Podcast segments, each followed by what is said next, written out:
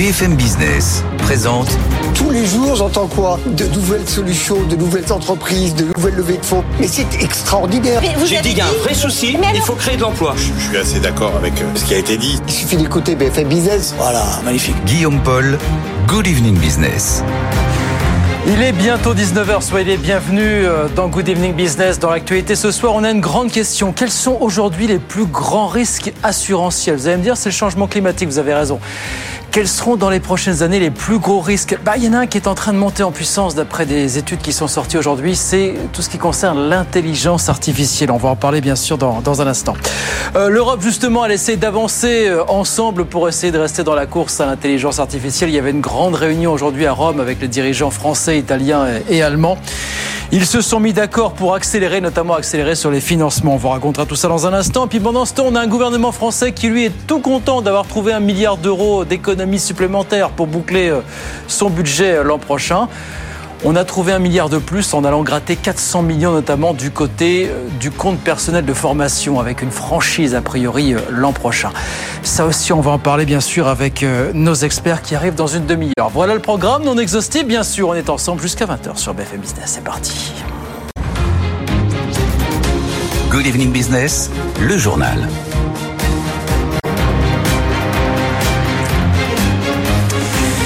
Donc oui, je vous le disais, c'est une étude alors toujours très très très intéressante que vient de publier euh, AXA. C'est la dixième année d'ailleurs qu'il pose la question. Quels sont les plus gros risques assurantiels pour vous aujourd'hui dans le monde? Bonsoir Léo Dumas. Bonsoir. Il y en a un qui monte en flèche, un risque assurantiel, c'est celui lié à l'intelligence artificielle, Léo, très clairement. Oui, c'est tout simplement la plus forte progression dans le classement des experts euh, de l'assurance. Les risques liés à l'intelligence artificielle et au big data passent de la 14e place il y a un an à la 4e place euh, cette année. Et pour le grand public, il s'agit du 11e plus gros risque. Alors tous s'accordent à dire que les pouvoirs publics, comme le secteur privé, ne sont absolument pas préparés à l'émergence de l'IA. L'inquiétude est telle que plus de 60% des experts et 70% du public interrogé appellent tout simplement à interrompre la recherche sur l'IA. En cause, ils citent la menace existentielle pour l'humanité, mais aussi les problèmes de responsabilité et l'absence de réglementation uniforme. Sur le volet tech, toujours les risques liés à la cybersécurité restent sur le podium des experts, mais pour la première fois, ils sont aussi classés troisième par le grand public. Tous craignent une cyberattaque massive et évoquent le risque de paralysie des services essentiels et des infrastructures critiques.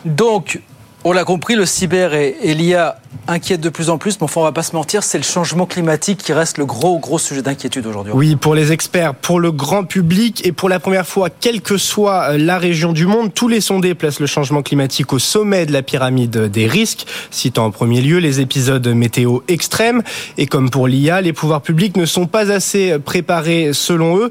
La nécessité d'une action climatique fait donc désormais l'unanimité et les experts d'AXA préconisent trois voies à suivre. D'abord, investir dans la prévention et l'atténuation des risques, notamment les infrastructures de protection, sensibiliser aux risques pour mobiliser davantage les parties prenantes et enfin mettre en place davantage de réglementation et donc de sanctions. Et ben voilà, donc pour ce classement des risques assurantiels, c'est la dixième année que AXA publie ce baromètre, toujours très suivi bien sûr par, par les investisseurs entre autres. Merci beaucoup Léo, Léo Dumas avec nous sur BFM Business. Et alors puisqu'on parle d'intelligence artificielle, je vous le disais, il y avait une réunion aujourd'hui au sommet à Rome entre Bruno Le Maire et ses homologues italiens et allemands. Les trois pays se sont mis d'accord pour accélérer leur coopération en matière d'intelligence artificielle, accélérer notamment sur les financements à mettre très clairement sur la table. Jean-Baptiste Huette. L'Europe a toutes les armes pour être un champion de l'intelligence artificielle mais pas l'argent. C'est le constat que dressent Bruno Le Maire et ses homologues allemands et italiens. Recherche scientifique, université, infrastructure informatique, entrepreneurs talentueux, presque tout est là, sauf le financement privé. L'an dernier, 50 milliards de dollars de capitaux privés pour l'intelligence artificielle aux États-Unis, 10 milliards pour la Chine et seulement 5 milliards pour l'Europe, explique Bruno Le Maire. Il s'agit donc d'accélérer et de mettre en place un écosystème européen de capital risque, alléger ensuite le fardeau administratif et simplifier les procédures européennes. C'est l'autre chantier majeur. Le cadre réglementaire doit être simple et prévisible, explique-t-on. La France, l'Allemagne et l'Italie doivent mieux collaborer en mettant davantage en commun leur puissance de calcul informatique, leur cluster numérique. Enfin, innovons d'abord et régulons plus tard. C'est l'ultime message que veulent faire passer les trois ministres pour assurer la dynamique de l'intelligence artificielle européenne. Les régulations doivent s'appliquer au niveau des usages et non pas dès la naissance des prototypes. Voilà, mettre d'argent, plus d'argent sur la table donc pour accélérer sur l'IA en Europe. Est-ce que ça suffit? Est-ce que c'est une fin? En soi On en parlera avec un spécialiste du secteur de tout ça évidemment dans, un instant, puis avec nos experts jusqu'à 20h. Euh, sinon, c'était attendu, bah, c'est confirmé. Meta euh, annonce qu'elle va lancer à partir de novembre, donc là, dans quelques heures, des offres payantes pour les utilisateurs européens pour pouvoir utiliser Facebook ou Instagram sans publicité, ce qui va lui permettre bien sûr de se conformer aux législations euh, européennes. 12,99 euros par mois pour les comptes Insta et Facebook sur les applications mobiles et smartphones, 9,99 euros sur ordinateur. Voilà ce que nous a donc annoncé Meta tout à l'heure. Dans le secteur auto, il semblerait que Stellantis ait évité de justesse le début d'une grève au Canada. Le groupe a trouvé un accord in extremis avec le principal syndicat auto qui avait annoncé hier le début d'un mouvement de quelques 8000 salariés basés dans l'Ontario, au cœur industriel du Canada, mais apparemment, Stellantis a dégonflé la bulle avant qu'elle n'éclate. Et puis, puisqu'on parle auto, on a eu le chiffre d'affaires trimestriel tout à l'heure du chinois BYD, fer de lance, vous savez, de l'électronique euh, chinois. Ils sont à un niveau record, ces bénéfices. 1,3 milliard d'euros sur le troisième trimestre. Ça veut dire qu'on est là face à un acteur à une santé insolente est désormais très bien installé. Zidane. Sur les neuf premiers mois de l'année, BYD a déjà plus que doublé son bénéfice par rapport à 2022. Le constructeur profite d'un marché des véhicules électriques particulièrement dynamique en Chine, où il a vendu plus de 800 000 modèles sur les trois derniers mois. Et s'il tire forcément avantage des généreuses subventions à l'achat chinoise, BYD s'appuie aussi sur des fondamentaux solides, car avant de devenir le quatrième constructeur mondial, il est d'abord le premier fabricant de batteries électriques, au point même que la plupart des constructeurs occidentaux en sont dépendants. Une base qui permet à BYD de maîtriser ses coûts et d'afficher de grosses ambitions sur la scène internationale, avec une première victoire en Suède cet été, où les ventes du BYD Atto 3 ont doublé celles des cadors de l'électrique Tesla, BMW et Volkswagen. La stratégie est offensive au Japon également, où BYD vient de lancer son troisième modèle, moins d'un an après avoir ouvert ses premières concessions. Au Brésil enfin, il vient de confirmer l'installation de sa première usine hors d'Asie, avec l'objectif d'inonder de voitures électriques le plus grand marché latino-américain. L'insolente santé financière de BYD, Zidane Azouzi avec nous sur BFM Business. En France, le gouvernement fait face à deux nouvelles motions de censure au moment où il s'apprête à dégainer le, le 49.3 pour faire passer euh, le volet euh, dépenses du budget de Sécu pour l'an prochain. L'une d'entre elles de ces motions de censure vient d'ailleurs d'être rejetée tout à l'heure. C'était celle de la France insoumise des communistes et des écologistes. Celle du Rassemblement national doit être débattue dans la soirée. Et puis, euh, c'est un projet qui avait été abandonné et qui finalement va revenir au galop. Gouvernement qui fait les fonds de tiroir pour boucler son prochain budget semble de nouveau envisager un reste à charge pour le salarié quand celui-ci effectue une formation par le biais du CPF. Caroline Morisseau. Les députés de la majorité ont réussi à ressusciter une mesure qu'on croyait enterrée. Hein. Les salariés vont bel et bien devoir mettre la main à la poche pour payer une partie de leur formation. L'idée d'un ticket modérateur n'est pas nouvelle. Elle avait déjà été instaurée dans le cadre du projet de loi de finances l'an dernier, sauf que depuis, euh, le décret d'application se fait toujours attendre, hein, de quoi agacer une partie euh, des députés euh, de la majorité, pressés par Bercy de trouver des économies et qui du coup menaçaient de passer par amendement pour fixer eux-mêmes les modalités. Ils ont finalement obtenu gain de cause. Il n'y aura donc pas d'amendement. Mais cette fois, le gouvernement euh, s'engage à mettre en place la mesure rapidement. Le sujet va donc être renvoyé à une concertation avec les partenaires sociaux et un décret sera publié au plus tard euh, début 2024, hein, nous dit un ténor de la majorité. Ce sont donc les partenaires sociaux qui vont fixer euh, les modalités, hein, le montant du reste à charge ou encore les salariés concernés. L'idée, c'est de faire payer les salariés qui font des formations qui ne sont pas directement liés à leur travail.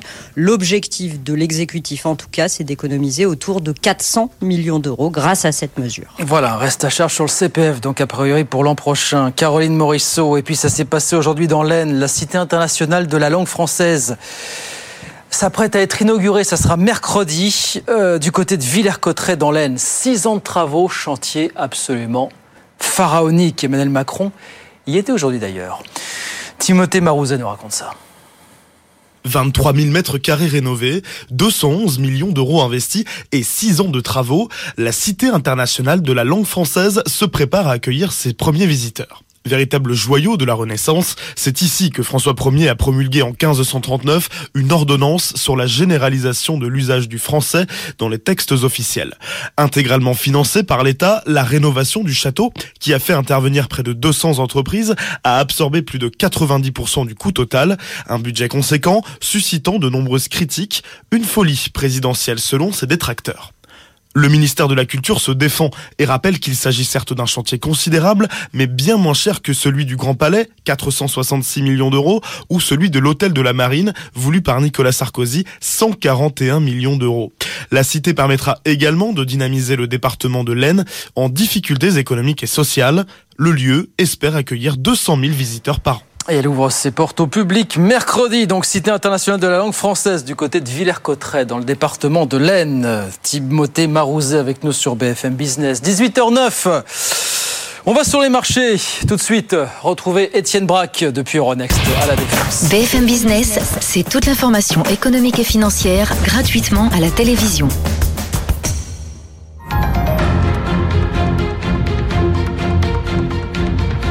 Next pour BFM Business. Bonsoir. Terminant légéro ce soir, Étienne. Hein. Bonsoir, Guillaume. En effet, après six semaines dans le rouge, après deux séances consécutives dans le rouge, vous avez un CAC 40 qui débute bien la semaine avec une hausse de 0,4%. Le CAC retrouve les 6800 points, 6825 points, avec des volumes d'échange qui sont tout de même très faibles, pour la simple et bonne raison que vous avez des investisseurs qui attendent la Fed mercredi, puis l'emploi américain euh, vendredi, puis encore de nombreuses publications d'entreprises euh, cette semaine, avec euh, notamment demain Bouygues, Stellantis ou encore Thales. En attendant, vous avez des investisseurs qui reviennent sur les valeurs qui ont fortement baissé la semaine dernière. Souvenez-vous, Sanofi avait perdu 19% vendredi. Ce soir, c'est la plus forte hausse du CAC 40 avec une hausse de plus de 3%, 84,14 euros. Le marché revient également sur Téléperformance, plus 3%, 105,50 ou encore Alstom, plus 2% à 12,34 euros.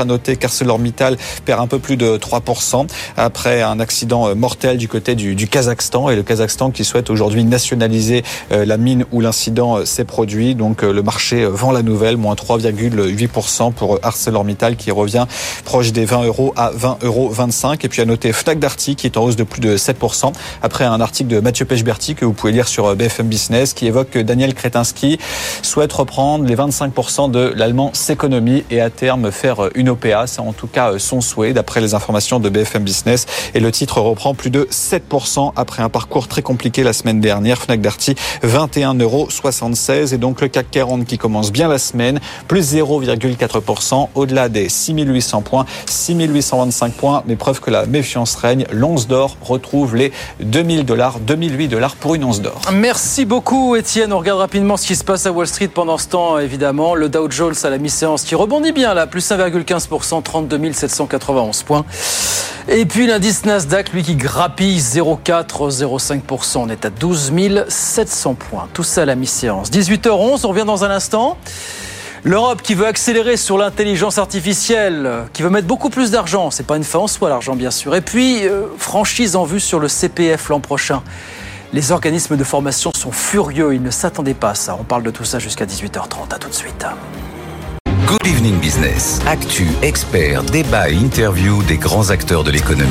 Allez, 18h14, Good Evening Business continue. Je vous le disais, l'Europe euh, veut toujours encore accélérer sur l'intelligence artificielle. Il y avait une grosse réunion aujourd'hui entre Bruno Le Maire, ses homologues euh, italiens et allemands. C'était du côté de, de, Rome, bien sûr. On a beaucoup parlé moyens, on a parlé argent aujourd'hui. On va en parler, nous, quelques instants avec André Loscup-Pietri qui est avec nous. Bonsoir, André. Bonsoir, Bonsoir président de l'agence JEDI, collectif franco-allemand qui réunit des, une centaine d'acteurs, vous me confirmez, pour doter au plus vite d'une d'une agence pour l'innovation de Alors ça, c'était, ça, c'était au début, il y a deux ans. Ça, c'était au Entre début. temps, on est 5000 et on est dans 27 pays européens. Vous avez développé l'essai. Ouais. Vous êtes 5000 aujourd'hui. Oui, et surtout, on considère que pour faire des choses européennes, oui, il faut un socle franco-allemand, mais il faut ouais. très vite élargir à mais tous les pays européens. Ça veut dire que ça infuse, c'est la bonne nouvelle, ça, André Ça infuse, ça infuse avec la société civile, ça infuse avec les meilleurs euh, scientifiques et, et, et sociétés technologiques. Ça a encore un tout petit peu de mal avec les administrations. Alors justement, est-ce que ça infuse auprès des politiques? Il y avait cette réunion, on le disait, avec les ministres de, de l'économie euh, français, italien et allemand aujourd'hui. Pour dire bah voilà, accélérons encore sur l'intelligence artificielle. Bruno Le Maire notamment, on a lu ses déclarations, a pas mal parlé d'argent. C'est pas qu'une question d'argent pour pas être largué euh, par rapport aux Américains en matière d'intelligence artificielle. André, c'est beaucoup plus de, que ça finalement. Oui, c'est surtout une question d'échelle. Et ça, c'est plutôt la très bonne nouvelle de cette réunion, c'est que c'est la deuxième fois qu'il y a cette réunion. Euh, il y a en juillet dernier, les trois ministres avaient parlé de matériaux critiques, hein, de matières premières qui sont essentielles pour la transition énergétique. Et c'est enfin la première fois qu'on entend qu'en fait le sujet dans la technologie, c'est pas juste de mettre plus d'argent, euh, mais c'est de réellement avoir un marché commun, euh, parce que dans toutes ces affaires technologiques, en fait, le risque il est le même partout aux États-Unis, en Chine, en Europe.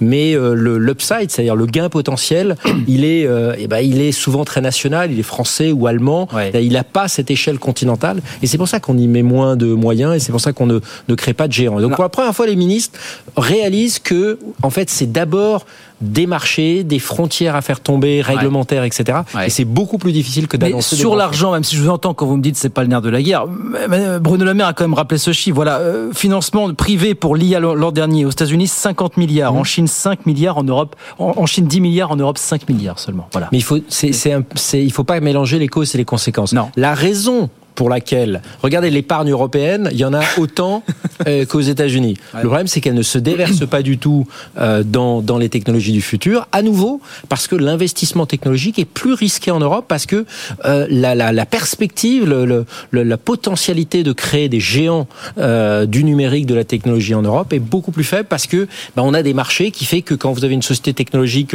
je sais pas, dans la santé en France, bien connue de tout le monde, et qui va en Allemagne, bah, elle doit à nouveau passer par les fourches codines réglementaire. Quand une société technologique dans le monde énergétique allemande vient euh, en France, elle doit repasser par les fourches coding. Donc il n'y a pas de vrai marché. C'est un mythe le marché unique euh, européen, en tout cas sur tous les sujets d'avenir. Je, je, repense en, vous écoutant à la petite phrase d'Emmanuel Macron qui était un peu passée inaperçue à l'époque. C'était à Vivatex en juin dernier quand Emmanuel Macron dit le pire scénario, ça serait que l'Europe investisse beaucoup moins que les Américains et les Chinois, mais commence par créer de la régulation. Est-ce que vous avez l'impression que cette petite phrase a été entendue ou qu'on est encore dans ses travers aujourd'hui? Pas vraiment. Non, c'est ça. Alors c'est peut-être. Euh, alors à nouveau, cette réunion est positive dans, dans l'esprit. Maintenant, oui, mais quand je vous écoute, j'ai l'impression que ça vous laisse comme de la frustration. Quand non, non, pas du tout. Je pense qu'il faut, il faut passer. L'Europe est très forte pour faire des comités. Là, vous voyez, on a eu il y a un mois, la France a, annoncé un nouveau comité. Et je peux que l'appeler comité Théodule sur l'IA pour conseiller le gouvernement sur ce qu'il doit faire en termes d'IA et il, rend il rendra un rapport dans six mois. Mais on sait ce qu'il faut faire. On sait ce qu'il faut faire dans le domaine de l'éducation, on sait ce qu'il faut faire dans le domaine de la santé, on sait ce qu'il faut faire dans le domaine énergétique pour gérer nos, nos réseaux euh, décentralisés énergétiques du futur. Donc la question, c'est l'action. C'est-à-dire que c'est très bien que les ministres se réunissent, c'est un premier pas. Mmh. Ce qui est beaucoup plus important, c'est qu'ils mettent en œuvre ce marché unique de la technologie, de la cyber, de l'IA, du spatial européen, qui n'existe pas, et donc de faire tomber les barrières réglementaires. Aujourd'hui, on a 27 stratégies IA, on a une, une française et une allemande et une italienne, elles n'ont aucune cohérence entre elles. Donc, duplication des moyens et beaucoup, beaucoup de frottement. Et donc, forcément, pour une start-up française, de partir aux États-Unis, mmh. bah, c'est comme ça qu'on se crée un grand marché. C'est plus difficile, mais soudain, on a un marché continental. Donc, il faut d'abord lever le pied sur la réglementation. Enfin, il faut aussi l'innovation, et d'accord, évidemment. En il faut. Alors, la réglementation, il y a deux choses. Il y a la réglementation sur le type d'IA qu'on veut. Donc, en ce moment, à Bruxelles, il y, a une, il y a une grande discussion sur qu'est-ce qu'on veut réglementer pour éviter les travers, les biais, etc. de l'IA qui sont là. Euh, mais il y a aussi le fait de faire tomber les barrières réglementaires qui sont aujourd'hui des barrières qui, qui créent des petits marchés fragmentés européens. Résultat, on a plein de petits acteurs. C'est ça. Mais comme ils sont petits, ils ont plus de mal à attirer les meilleurs. Ils ont plus de mal à justifier des grands paris. Et il faut bien voir le monde dans lequel on est. On est dans un monde aujourd'hui de grands paris. Et on ne peut faire de grands paris que si on a un potentiel hmm. de marché qui est gigantesque et continental. Alors, la réglementation, ok, puisque vous parlez de, de grands paris, est-ce que c'est pas aussi l'autre question? Quelle, quelle, intelligence artificielle on veut finalement? Bruno Le Maire qui disait, bah, il y a quelque temps, bah voilà, il est possible pour l'Union européenne, d'ici cinq ans, de bâtir son propre système d'intelligence artificielle. Est-ce que c'est ça le nerf de la guerre ou est-ce que c'est de réfléchir à d'autres modèles et des services différents en matière d'intelligence Alors, je, je, je préfère déjà des ministres qui s'intéressent au sujet, donc c'est la bonne. Mais je pense que juste dire on veut un système d'intelligence artificielle, c'est un peu court. C'est pas une fin. Est-ce que c'est pas une fin ou est-ce que c'est un combat perdu d'avance Il y a une opportunité de d'impliquer tous nos citoyens. Je, je, parlais sur ce sujet de l'éducation, qui est quand même quelque chose qui concerne tous les Français, tous mmh. les Européens. Euh, c'est aujourd'hui en train d'être bouleversé parce qu'en gros, les devoirs à la maison aujourd'hui sont faits par l'IA. Donc ce qu'il faut, c'est changer la méthode. Et je pense qu'en plus, beaucoup de professeurs sont prêts à adopter ça. Mais là, il faut une vraie vision en disant c'est quoi l'objectif sociétal? Deuxième chose, on sort d'une pandémie. Est-ce qu'on utilise l'IA pour développer beaucoup plus vite les nouveaux médicaments? Là, on est en plein dans des tempêtes. Oui. Et aujourd'hui, on sait prévoir à peine à quelques jours. Eh est-ce que l'IA va nous permettre, ainsi que le calcul quantique, va nous permettre de d'avoir des modèles de prédiction beaucoup plus importants Ça, c'est des choses qui sont des vraies frontières de la science et de la technologie, qui permettent de bâtir des leaders mondiaux et en plus qui parlent à tout le monde. Je rappelle toujours ce qu'avait réussi le président Kennedy dans les années 60, c'est à transformer la, la, la, conquête de la Lune en un vrai projet de société. Je pense qu'il nous l'IA a ce pouvoir mmh. de pouvoir de de de de, de d'éveiller des, des projets de société, mais il faut pas juste dire on va créer un meilleur ordinateur, une meilleure puce ou euh, ou un, ou un, ou un, ou un meilleur système d'IA. C'est pourquoi on le fait, quel est l'impact oui. sociétal, et avec ça, soudain, et quelle offre on propose, et quelle offre propose, on propose finalement. Et, ça, et, et sur le sujet et environnemental, il est évident, oui. il est évident qu'on va probablement utiliser l'IA pour les nouvelles formes d'énergie, pour développer des nouvelles batteries. J'entendais, vous avez un sujet sur sur les Chinois qui, oui. notamment BYD, BYD, ouais, qui des chiffres, rappelle quand même qu'aujourd'hui un tiers des véhicules électriques sont faits par les non-européens, Tesla et BYD. Euh, la batterie du futur va probablement, parce que c'est un cocktail en fait de matériaux euh, va être probablement créé par l'IA. Est-ce qu'on utilise ça? Ça doit être ça le projet euh, français européen. Ça va dans le bon sens d'avoir mmh. ces trois ministres, mais mmh. maintenant il faut passer du euh, Yakaïa Faucon euh, à, euh, à faire. En intégrant les, les, entreprises aussi, les startups, parce que vous avez vu que la délégation française avait emmené quelques startups aussi euh, dans l'histoire. Alors là aussi, il y a peut-être quelque chose. Alors il se trouve que tous tout, tout les, les, les Est-ce qu'il faut créer des bêtes de concours On a une minute, André, mais est-ce qu'il faut créer des bêtes de concours, pardon le dire comme ça finalement Oui, il faut créer de... des bêtes de concours, oui. mais il ne faut pas les sélectionner à initio. Là, je oui. pense que je ne sais pas comment on a sélectionné. Alors, alors Lighton, oui. IA générative, qui, qui, qui, qui, fait partie Delphox, IA robotive. Voilà. Voilà. Alors la, la, la quasi-totalité de la, de la, délégation euh, fait partie de nos groupes de travail ouais, ouais. Jedi, donc c'est des gens qu'on connaît bien. Mais je pense que là aussi, il faut pas forcément dire ça, ça va être nos nos champions ou nos chouchous. C'est se dire voilà l'objectif et ceux qui y arrivent, c'est ceux qu'on va soutenir. Il faut pas euh, soutenir a priori. Il faut fixer des objectifs très ambitieux et que le meilleur gagne. C'est ce qu'on avait fait sur les vaccins. On n'avait pas dit c'est telle ou telle société oui. qui va réussir. On en avait mis 10 sur la ligne de départ et il y en a deux qui ont réussi. Et c'est celle-là qu'il faut soutenir. Donc l'Europe doit encore y croire. Mais elle peut y croire absolument. Oui, on a les meilleurs scientifiques. Maintenant, ce qu'il faut, c'est et on a théoriquement le plus grand marché. Mais encore faut-il le faire. Le combat continue. Merci André de passer nous voir ce soir. André Lossuy Pietri, président de l'Azange Jedi. Donc c'est plus seulement franco-allemand. Et c'est quoi 5000 acteurs aujourd'hui Oui, ben, en, en, gros, voilà. on réunit la quasi-totalité des, des, fondateurs de start-up, ouais. des grands industriels et surtout des scientifiques. On essaye un petit peu de casser les silos et de, de miser que, que sur l'excellence. Le combat continue. Merci André de passer nous voir. Merci. André Lossuy Pietri avec nous sur BFM Business. 18h23, on revient dans 30 secondes. Reste à charge sur le CPF. Les organismes de formation sont furieux. On voit ça dans un instant, bien sûr. À tout de suite exclusif sur BFM Business. Frédéric Simotel. Protéger ces infrastructures numériques est devenu vital pour les entreprises. TPE, PME, artisans, les cyberattaques n'épargnent plus personne. Chaque semaine, BFM Business vous informe sur les dernières tendances et les infos cyber à ne pas manquer. Découvrez l'offre exclusive à 2,50€ par mois pour recevoir la newsletter cybersécurité de BFM Business. C'est chaque mercredi. Inscrivez-vous sur bfmbusiness.fr et recevez la newsletter spéciale cybersécurité de BFM Business. Good Evening Business. Actu, experts, débat et interview des grands acteurs de l'économie. 18h24, on repart dans Good Evening Business. Je vous le disais, reste à charge. Possiblement, ça me semble même se décider hein, sur le, le, compte personnel de formation. Bah oui, les temps sont durs. Il faut aller chercher de l'argent où il est pour boucler le budget 2024. Les organismes de formation sont furieux. On va en parler avec Christopher Sullivan qui nous fait la gentillesse d'être avec nous en visio. Bonsoir, monsieur Sullivan. Merci d'être avec nous quelques instants Bonsoir. sur BFM Business. Vous êtes président des acteurs de la compétence qui regroupe vous allez me confirmer quelques 1300, 1400 entreprises de formation. C'est bien ça, euh, monsieur Sullivan? Oui, bonsoir Guillaume, merci de, de m'accueillir. Euh, effectivement, les acteurs de la compétence, c'est une fédération qui regroupe euh, un peu plus de 1400 euh, entreprises, pas que de formation d'ailleurs, pas des, des, entreprises qui, qui s'occupent de l'accompagnement euh, des, des, personnes vers l'emploi ou aussi des diagnostics, de la certification, des outils numériques, enfin tout ce qui est dédié à la compétence euh, avec un grand C. Qu'est-ce que vous ont inspiré les propos de Bruno Le Maire qui semble nous dire que bah, ce dossier qui était abandonné va revenir à la surface? Oui, il y aura un reste à charge l'an prochain pour celles et ceux qui passeront par le CPF pour euh, financer une, formation. Est-ce qu'on met un coup de canif dans, dans, le contrat ou dans la promesse originelle pour vous, euh, Monsieur Sullivan? En fait, vous disiez juste avant que les organismes de formation étaient furieux, mais en fait, c'est surtout un sentiment d'incompréhension qui, qui, qui, nous domine, euh, parce que le reste à charge aujourd'hui, euh, euh, le CPF euh, a atteint l'équilibre. Donc, un reste à charge aujourd'hui, c'est inexplicable pour nous.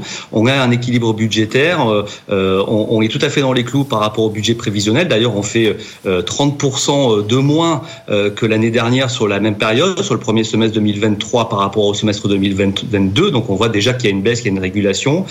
Et puis, euh, on est quand même dans un contexte d'objectifs plein d'emploi, euh, de reconversion, euh, d'allongement de carrière avec le challenge des seniors qui se, qui se dessine, de trans transition numérique. J'entendais le dossier juste avant sur l'intelligence artificielle. Comment est-ce qu'on peut accompagner les entreprises françaises aujourd'hui sans leur donner les compétences nécessaires pour prendre à bras le corps ces transitions-là, les transitions écologiques aussi avec la loi industrie verte qui vient d'être d'être votée.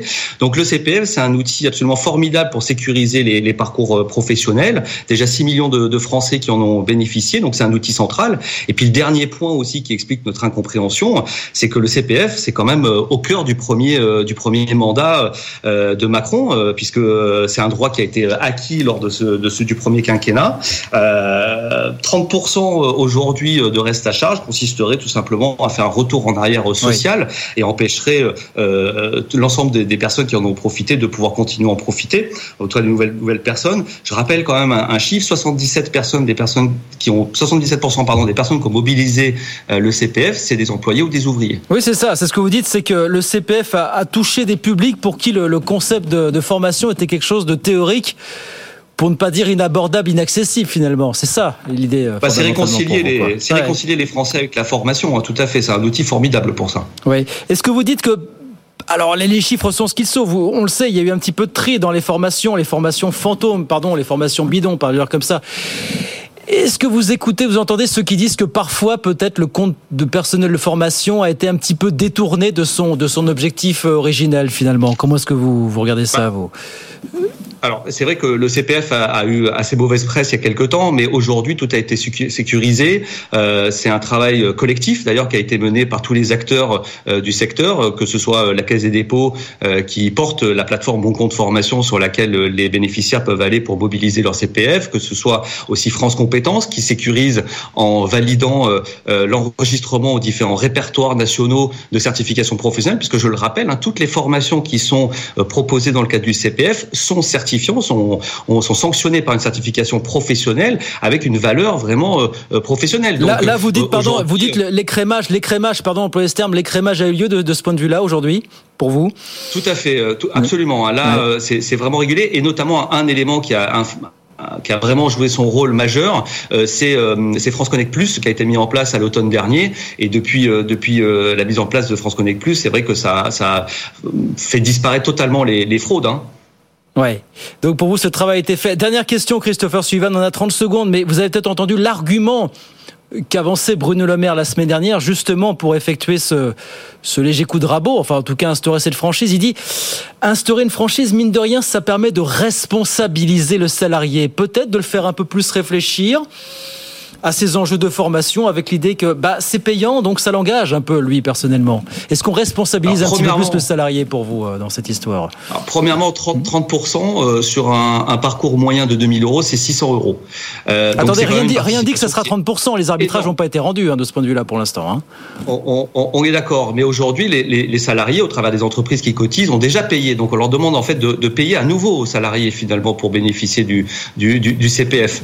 Donc euh, il faut arrêter de voir voir d'ailleurs la formation comme comme comment dire une charge, mais plutôt comme un investissement. Vous le disiez tout à l'heure, ils font les fonds de tiroir. C'est inadmissible de faire des fonds de tiroir sur de la sur un sur un, un domaine qui est aussi important que la formation. Aujourd'hui, la formation c'est l'avenir des entreprises, des organisations, c'est les gains de productivité. Donc aujourd'hui, on peut pas lésiner sur sur ça. Et, et quand une quand un salarié a, a envie de se reconvertir, bah, il en parle pas forcément avec son employeur.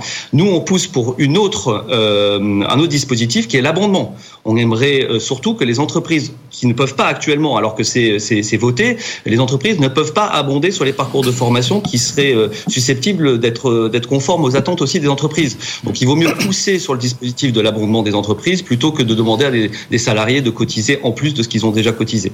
Bon, donc vous considérez que là on a été un petit peu sur des économies de, de, bout de chandelle finalement. On a joué un petit peu à la, à la petite semaine. C'est ça pour vous, Monsieur Sullivan, finalement, dans cette histoire? En tout cas, c'est vous qui le dites là.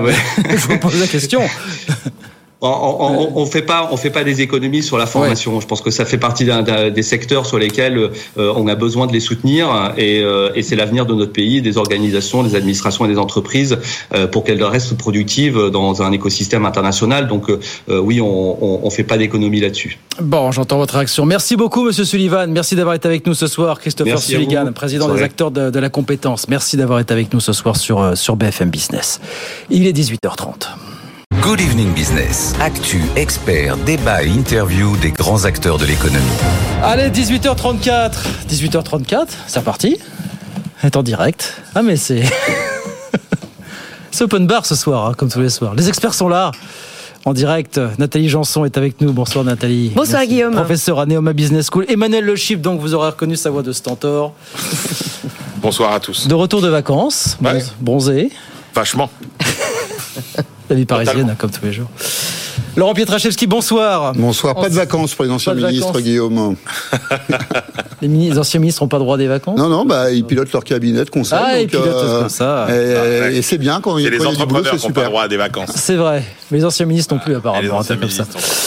Bien, merci toutes et tous d'être avec nous ce soir. Bon, beaucoup de choses à, voir ensemble d'ici 19h notamment. Et notamment, bah, on en parlait il y a quelques instants, cette grande réunion aujourd'hui, c'était du côté de Rome entre les ministres des Finances et de l'économie français, italien, pour parler intelligence artificielle. On veut accélérer encore sur l'intelligence artificielle en Europe pour ne pas être décroché face aux Américains. On a beaucoup parlé argent, mais pas que. Alors écoutez, tiens, ce que nous disait ce spécialiste de l'IA, André Loscu-Pietri, qui disait, c'est bien, on se parle mais il va falloir encore mettre beaucoup, beaucoup de moyens sur la table et lever le pied sur la réglementation. Écoutez ce qu'il nous disait l'Europe est très forte pour faire des comités. Là, vous voyez, on a eu il y a un mois, la France a, annoncé un nouveau comité, je peux que l'appeler comité Théodule, sur l'IA pour conseiller le gouvernement sur ce qu'il doit faire en termes d'IA et il, rend il rendra un rapport dans six mois. Mais on sait ce qu'il faut faire. On sait ce qu'il faut faire dans le domaine de l'éducation, on sait ce qu'il faut faire dans le domaine de la santé, on sait ce qu'il faut faire dans le domaine énergétique pour gérer nos, nos réseaux euh, décentralisés énergétiques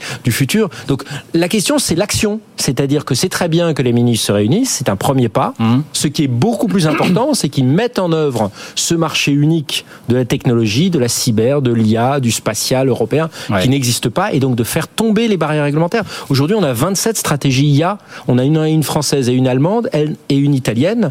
Elles n'ont aucune cohérence entre elles. 27 stratégies IA qui n'ont aucune cohérence entre elles. C'est-à-dire l'ampleur du, du, boulot à abattre encore aujourd'hui, Nathalie. Quand on entend ça, on se dit bon bah c'est grillé, c'est fichu, c'est terminé finalement. Oui, ça fait partie des, comme l'a rappelé votre invité, invité précédent, on a vraiment une différence euh, impressionnante entre les États-Unis et l'Europe de ce côté-là. Euh, bah, pour rappel, on, se enfin, on, on avait l'Italie qui a interdit euh, euh, l'usage de l'IA. Euh, donc euh, oui, déjà, ça commence bien. on a déjà une interdiction. Donc forcément, et ça, et ça semble complètement incongru.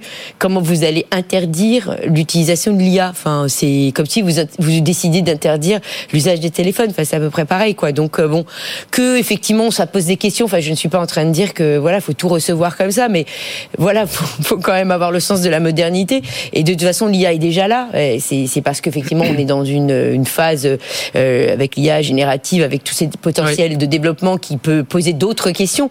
Mais enfin, répondre à ça, on va l'interdire. Déjà, ça commence très mal. Donc ça, c'est déjà un premier point. Le, fait que, en effet, on, on, a on a la manie de la réglementation mmh. et on le fait très bien. Donc là, on bat tous les records. en effet, sur ce point-là, on a un, un avantage concurrentiel non négligeable. Il n'y a aucun aucun souci.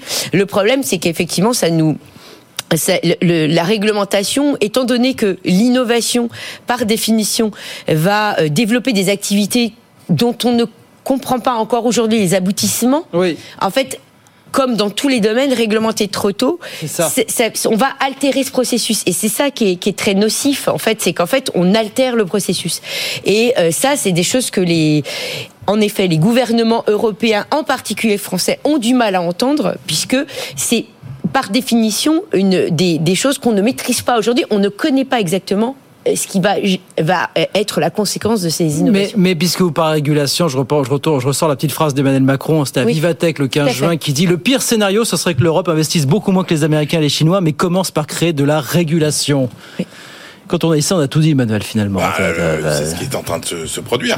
C'est-à-dire qu'effectivement, on prend le, le, le, le, problème complètement à l'envers. C'est-à-dire que euh, le cœur, finalement, du changement, c'est d'abord ce que vous inventez. Et je veux dire, et personne ne sait ce qui va sortir effectivement des, des laboratoires, des entreprises de recherche. Et ça, c'est toujours la même histoire. C'est-à-dire qu'il y a un cadre qui est créé, il y a des outils qui sont euh, euh, livrés finalement à l'imagination des, des, entrepreneurs, et personne ne sait ce qui va en sortir. C'est-à-dire quand on a euh, lancé, quand l'État américain a financé Internet, etc. Mmh, mmh, mmh.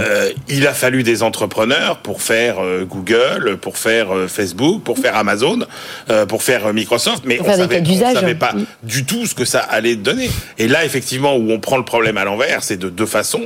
C'est-à-dire qu'effectivement, on commence par définir finalement tout un tas de règles qui nous expliquent tout ce qui sera impossible de faire et tout ce qu'on n'aura pas le droit de faire. Et puis, et puis surtout, c'est aussi euh, euh, on, on se rend pas compte que la vitesse est un facteur de compétitivité absolument déterminant. Que tout le temps qu'on perd à discuter, euh, à se mettre d'accord, etc., c'est du temps qui n'est pas euh, qui est gagné par nos concurrents. Euh, pour effectivement innover et, et, aller plus vite. Or, quand vous voyez la rapidité de l'adoption de cette euh, innovation euh, majeure qu'est l'intelligence artificielle et, la façon dont une énorme révolution technologique euh, bouleverse nos vies en très peu de temps, c'est là jamais on a vu ça. Cher Laurent, Monsieur le Ministre, on fait pousser de la régulation, ça vous parle, ça vous parle Oui, alors bien sûr, j'ai été confronté comme d'autres à, cette volonté qui est peut-être très française de vouloir transposer. Le président de la République hier nous disait souvent qu'on surtransposait et nous invitait à faire plus simple. Et, donc on peut entendre là les, remarques de, de, deux premiers débatteurs et en, leur donnant euh, le point là-dessus. Enfin, moi, moi du coup, euh, j'ai comme juste lu vous voyez, le communiqué de presse qu'on peut trouver euh, sur le site du ministère sur ce qui s'est dit et aujourd'hui et sur ce quoi se sont mis d'accord les trois ministres italiens, français et allemands. Mais justement, cher Emmanuel de Chypry, sont mis d'accord sur le fait qu'il fallait pas réguler, j'allais dire à donf tout de suite, mais qu'il fallait faire ça progressivement. C'est même écrit en toutes lettres dans leur communiqué de presse. Donc moi, moi j'ai plutôt le sentiment qu'en la matière, on a des politiques qui sont quand même très responsables, parce qu'on a une révolution digitale depuis voilà, plusieurs années, euh, qui est quand même assez difficile à maîtriser. On voit bien la difficulté quand même qui, euh, auquel les politiques sont confrontés avec les réseaux sociaux, sur le vivre ensemble, sur, euh, euh on l'entend, enfin, une certaine forme parfois de, de perte de repères, voire de valeur, parce qu'on veut tout tout de suite. Il y a ce management de la hâte, cette immédiateté qu'on recherche grâce à cette révolution numérique. On peut pas quand même leur faire grief de se poser tranquillement sur l'intelligence artificielle. Mais quand je, je dis ça, se pose pas euh, et puis regarde pas euh, les colombes passer. Hein. Euh, il bosse. La preuve, aujourd'hui, c'était le cas. Il bosse, voilà. Il bosse, il se parle. Oui, il bosse, mais si vous voulez, déjà, ce qui serait bien, c'est que, et ça, c'est l'autre problème, c'est-à-dire le problème de la vitesse. Et là, on est quand même pris de court sur quasiment tous les sujets. Et puis le problème aussi des, moyens. Et là, vous voyez bien que le problème de cette Europe, mm. mais qui est un problème qui est beaucoup plus profond que celui de l'IA et qu'on peut finalement appliquer à quasiment tous les sujets, c'est que euh, on nous avait promis euh, une Europe euh, un peu voilà forteresse dans laquelle tous ces pays vivraient ensemble à l'abri des mauvais vents venus de l'étranger, de l'extérieur, etc. Et on s'aperçoit que les pires concurrents en fait des pays de l'Union européenne, ce sont les autres pays de l'Union européenne, parce que ce qu'on dit sur le nombre les Anglais de projets, qui vont faire, qui sont plus en Union européenne, mais qui vont faire un grand sommet mais, sur l'IA est-ce que jours. ça a Voilà. du sens d'avoir une stratégie sur l'intelligence artificielle, de passer du temps à se mettre d'accord sur une stratégie, sachant qu'encore une fois, on ne sait pas ce qui va sortir des, des labos. Donc encore une fois, on met la charrue avant les bœufs. Et puis la question des moyens de recherche, elle est considérable. Or, vous voyez qu'ils sont tous extrêmement éparpillés. Et ce qu'on dit pour l'intelligence artificielle, ça vaut aussi pour le spatial. Il y a 17 projets de, de, de, de, de lanceurs en Europe aujourd'hui. Est-ce qu'il n'y aurait pas intérêt à se mettre d'accord sur un projet? Et comme effectivement les Allemands, les Italiens, euh, les Français veulent faire leur truc, chacun de leur côté, moi c'est pour ça que c'est c'est beaucoup plus grave que le seul sujet de l'intelligence artificielle. Nathalie, pour conclure là-dessus. Oui, mais de toute façon, on revient toujours à la question du financement. Et Oui. en effet, le, bas blesse en Europe au niveau du financement pour euh, essentiellement deux raisons. Parce que Financement déjà- privé, pardon, financement privé l'an dernier aux États-Unis 50 milliards, Chine 10 milliards, Europe 5 milliards. Oui, c'est Voilà. ça. Et en- le, le- le- les, la- les faiblesses, c'est d'une part le fait qu'on a un marché des capitaux qui est effectivement pas unifié, euh, en tout cas assez peu unifié. Et puis euh, voilà, on va, je vais repartir à ma petite ritournelle, mais en effet, quand on voit la France avec le problème du, du, du- du- là où va l'épargne des Français, Oui. bah, on n'y est pas du tout. C'est-à-dire que Oui. le capital risque n'est pas là. On va pas retourner sur les problèmes de capitalisation, enfin des retraites par capitalisation, mais ça aiderait fortement aussi Bon, ce genre de financement. Là aussi, je vous donnerai le point parce que ce sujet-là, parce qu'il y a un vrai sujet. Et Il y a un très nos, vrai sujet Nos ministres longtemps. euh, italiens, français et allemands ont, ont travaillé là-dessus. Un vrai sujet pour flécher des fonds, évidemment, en direction de l'intelligence artificielle et des fonds d'investissement, euh, évidemment, qui sont euh, européens et c'est ce qui nous intéresse. Et puis aussi d'avoir des hubs, hein, des, lieux où on partage, on partage l'information et on réfléchit ensemble. Et ça, je pense que c'est quand même assez chouette de se dire qu'on peut le faire entre Européens. Alors vous disiez ils bossent les Européens, bah aussi en, France aussi on bosse, on bosse tellement que ça y est. Alors au joie bonheur, on a réussi à trouver le petit milliard d'euros d'économies supplémentaires qu'on cherchait pour boucler le budget euh, l'année prochaine. Voilà, un milliard, parce que Bruno Le Maire avait dit on fera non pas 15 mais 16 milliards d'euros d'économies. En allant taper du côté des aides à l'apprentissage, en allant taper du côté du CPF. Un milliard d'euros supplémentaires, mais qui a l'air de mettre tout le monde de joie. Comment est-ce que vous regardez ça Vous dites euh, Ah, je pense qu'on n'a jamais été chercher euh, pauvre France. autant c'est ça, d'argent avec autant de, de, de petits euh, raclages de, fonds de tiroir. Ah bah l'époque est ainsi faite. hon- honnêtement, il y a un moment où, à Bercy, on comptait en, en dizaines de milliards. C'était il y a longtemps. Mais c'était très Après, après on s'est mis à compter quand même en milliards. Là, on, se dis- on cherchait à faire des économies de, de- de milliards. Et puis après, on s'est quand même intéressé aux économies en centaines de millions. Puis après, ça a été des dizaines de millions, et maintenant, on en est à traquer le petit million. Alors, loin de moi l'idée de dire Les petits million- ruisseaux font les un million, c'est pas grand chose.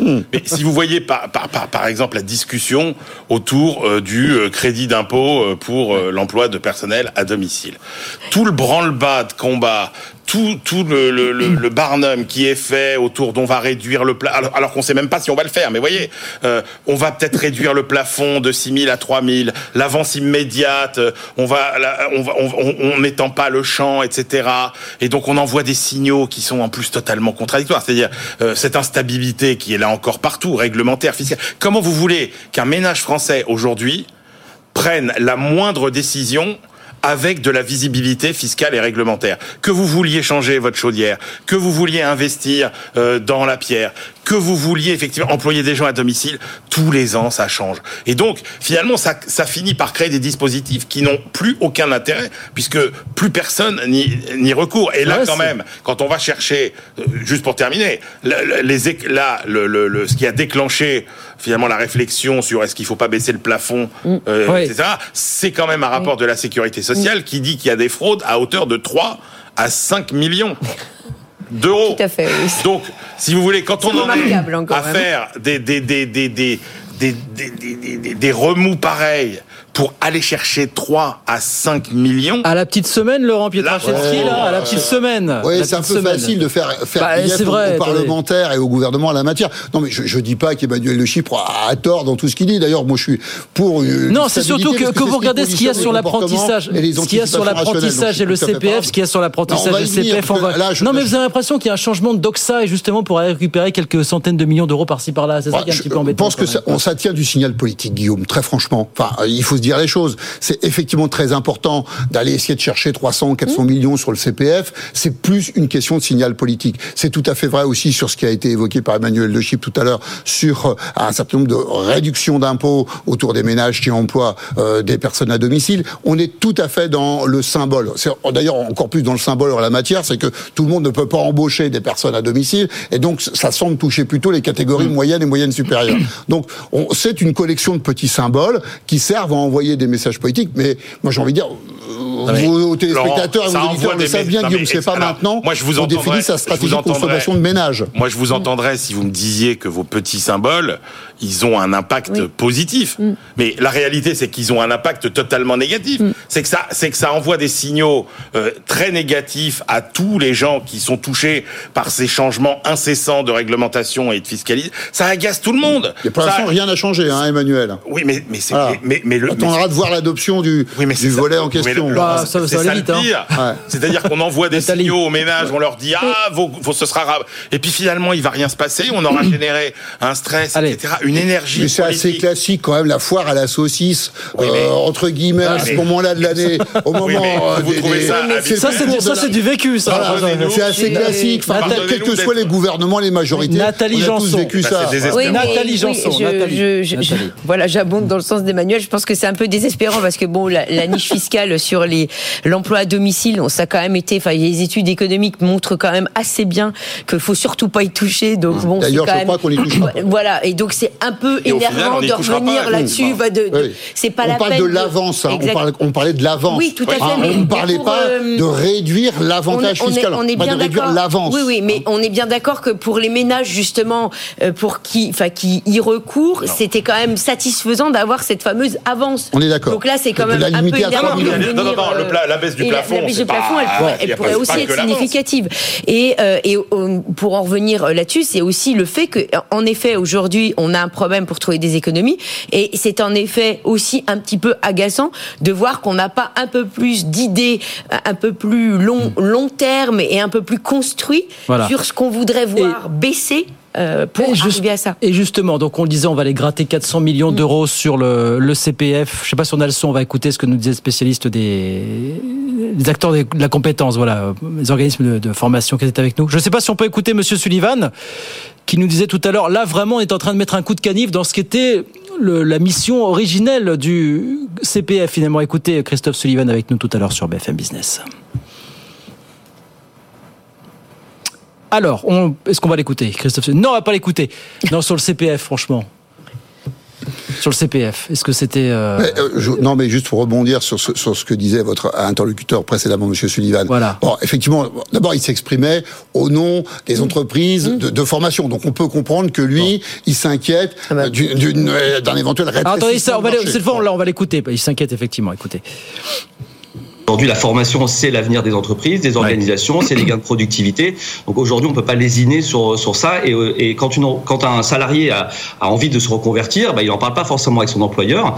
Nous, on pousse pour une autre, euh, un autre dispositif qui est l'abondement. On aimerait euh, surtout que les entreprises qui ne peuvent pas actuellement, alors que c'est voté, les entreprises ne peuvent pas abonder sur les parcours de formation qui seraient susceptibles d'être conformes aux attentes aussi des entreprises. Donc il vaut mieux pousser sur le dispositif de l'abondement des entreprises plutôt que de demander à des, salariés de cotiser en plus de ce qu'ils ont déjà cotisé. C'était déjà difficile de sensibiliser les salariés sur le rôle de la formation quand c'était gratuit, mais alors là, si vous mettez un reste à charge, franchement, pas la philosophie d'ensemble. Euh, Ouais, alors c'est- vous avez raison que ça pose une, une- question parce que de stratégie d'ailleurs c'est ce qu'avait relevé Muriel Pénicaud il y a un, un peu plus d'un an euh, effectivement en se disant que euh, si on veut valoriser et continuer à valoriser le travail sur le fond la mobilité professionnelle la capacité qu'on a les uns et les autres à, à se mettre au volant de notre vie et, et donc et pas à subir lorsqu'il y a une réorganisation de l'entreprise une restructuration industrielle on vient parler juste avant de l'intelligence artificielle lorsqu'on veut que en fait que euh, tous on soit tous capables quel que soit notre niveau dans la hiérarchie qu'on soit en première ligne ou qu'on soit quatrième qu'on soit capable d'un moment de dire, mais moi, moi, je vais piloter mes choix. Et, et, et, le CPF, ça sert à ça. Donc oui, moi, je pense que Muriel Pénicaud avait raison euh, il y a déjà un an de dire ô combien que c'était important. Et d'ailleurs, j'avais le sentiment, en lisant, en écoutant Olivier Dussopt, qui a pas si longtemps que ça, puisque vous savez que sur le fond, euh, ce qui s'est perdu, c'est le décret hein, d'application en la matière, puisque euh, cette, on va dire, euh, cette petite code part qui était demandée, elle était déjà votée en fait. Bon, donc le décret d'application s'est perdu et on n'a rien demandé aux uns et aux autres, et,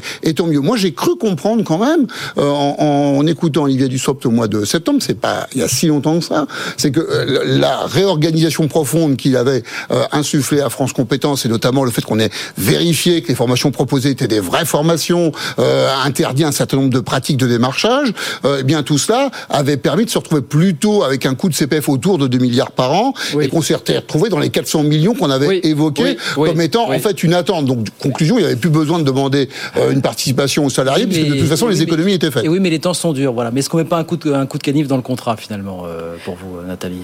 C'est sûr que c'est un, un, peu dommage que ça tombe sur la formation professionnelle, parce que comme euh, c'est souvent évoqué par les économistes quand on regarde la productivité, il est sûr que quand on regarde les autres pays autour de nous, on n'est pas très bon en formation professionnelle. Et c'est vrai que compte tenu de nos de de l'innovation technologique qui voilà qui accélère et qui affecte tous les secteurs, elle est au, au cœur de tout. C'est-à-dire que bien évidemment, pour qu'un salarié puisse évoluer euh, sans problème, eh bien il faut qu'il ait cette formation professionnelle tout au long de la carrière, beaucoup plus qu'avant.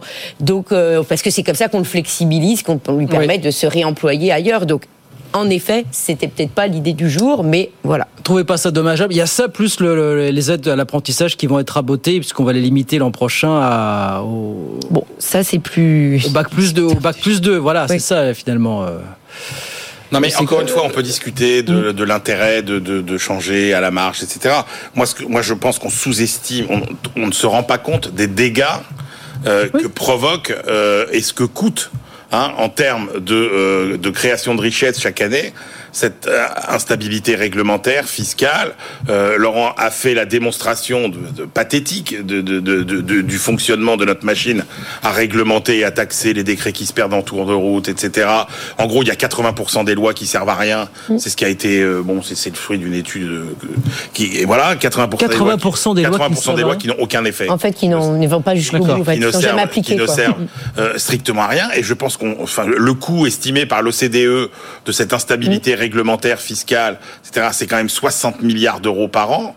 Vous créez, vous générez une fatigue mentale, une charge mentale, un stress chez les ménages, chez les chefs d'entreprise quand vous êtes chef d'entreprise. Et encore une fois, c'est pas une question. On est toujours obsédé par le niveau. Ah, faut baisser ou faut monter. Non, ce que veulent les gens, c'est de la visibilité pour adapter leur stratégie, leur comportement quand il s'agit de placer son épargne, quand il s'agit d'embaucher des salariés à domicile, quand il s'agit d'investir, etc., etc.